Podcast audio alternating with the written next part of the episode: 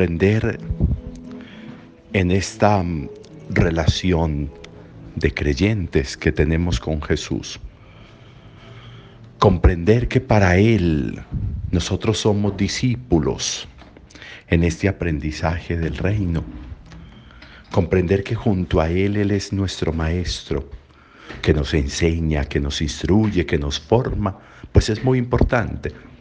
Porque entonces siempre que yo lo escuche, siempre que yo vaya a escuchar el Evangelio, voy a escuchar a un maestro que me está enseñando a ser su discípulo. Voy a escuchar al Hijo de Dios que me va a mostrar cada vez más cómo es su Padre para que yo aprenda. voy a estar en una disposición de aprendizaje continuo. Hemos meditado muchas veces cómo en esto consiste la relación nuestra con Él. Para eso lo tenemos, para eso escuchamos su palabra, para eso nos habla, para eso el Evangelio.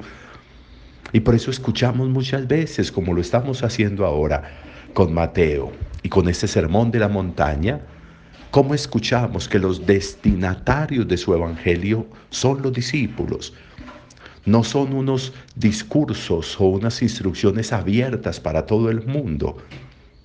No, son dirigidos a sus discípulos. Y comienza Mateo diciendo, y le dijo Jesús a sus discípulos, como es el caso de lo que escuchamos hoy, de nuevo pues en este texto de Mateo.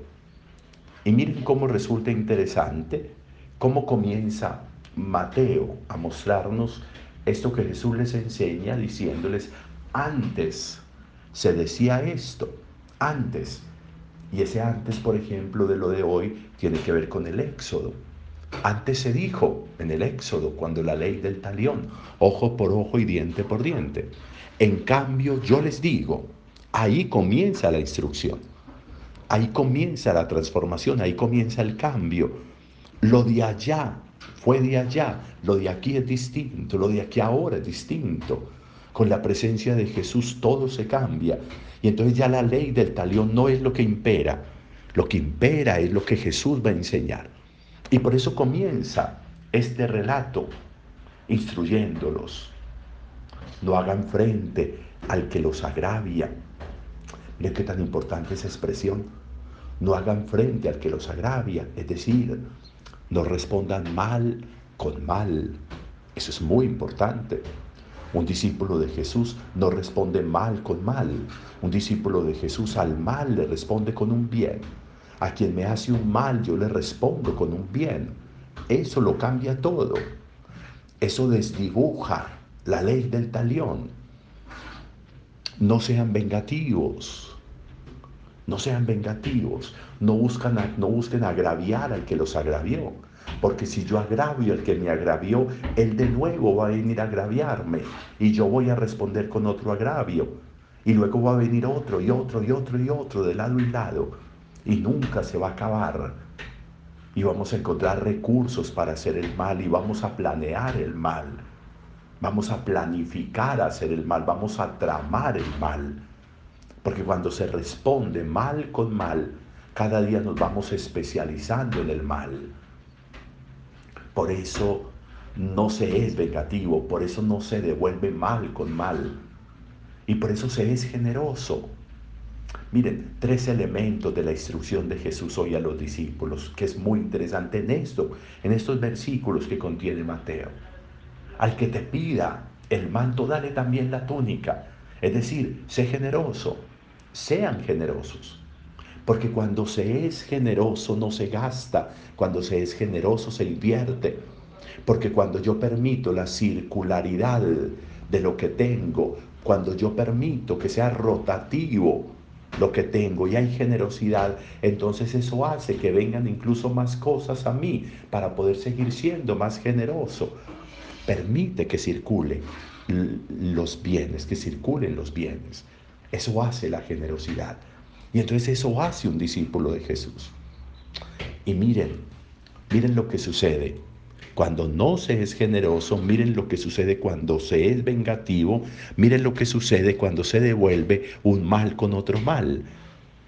Y lo que sucede nos lo cuenta hoy el libro de los reyes. el rey Ahab y Jezabel la reina, que han estado persiguiendo a Elías, que persiguieron a Elías. Miren lo que sucede hoy. El rey Ahab se enamoró de la viña de Nabot. Nabot era un hombre simple, común y corriente, que tenía una viña que había heredado de sus padres y la cultivaba, la cuidaba. Pero el rey se enamoró de esa viña, tenía muchas, tenía muchas otras, pero se enamoró de esta, de Nabot. Y cuando Nabot le dice que no, que él no se la va a vender, que él no se la va a ceder, Ahab habla con la reina y la reina va a disponer todo para que esa viña pase a manos del rey. ¿Y qué hace? Buscar testigos falsos, convocar un ayuno, buscar que acusen a Nabot de crímenes, de delitos que impliquen la muerte. Y Nabot termina muerto, termina asesinado.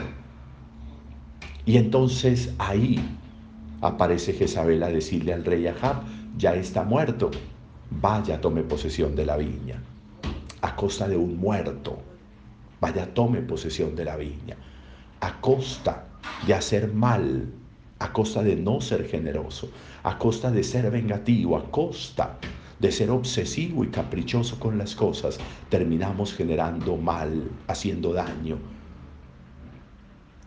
La venganza, el devolver mal con mal, el no ser generoso, nos vuelve como el rey Ahab y como la reina Jezabel. Y terminamos teniendo víctimas en nuestras costillas como Nabot. Qué interesante que supiéramos hoy aprovechar esto que nos ofrece la, la palabra para que hagamos reflexión. Dejémonos instruir por Jesús con estas instrucciones que hoy le ha dado Él a los discípulos. Un buen día para todos.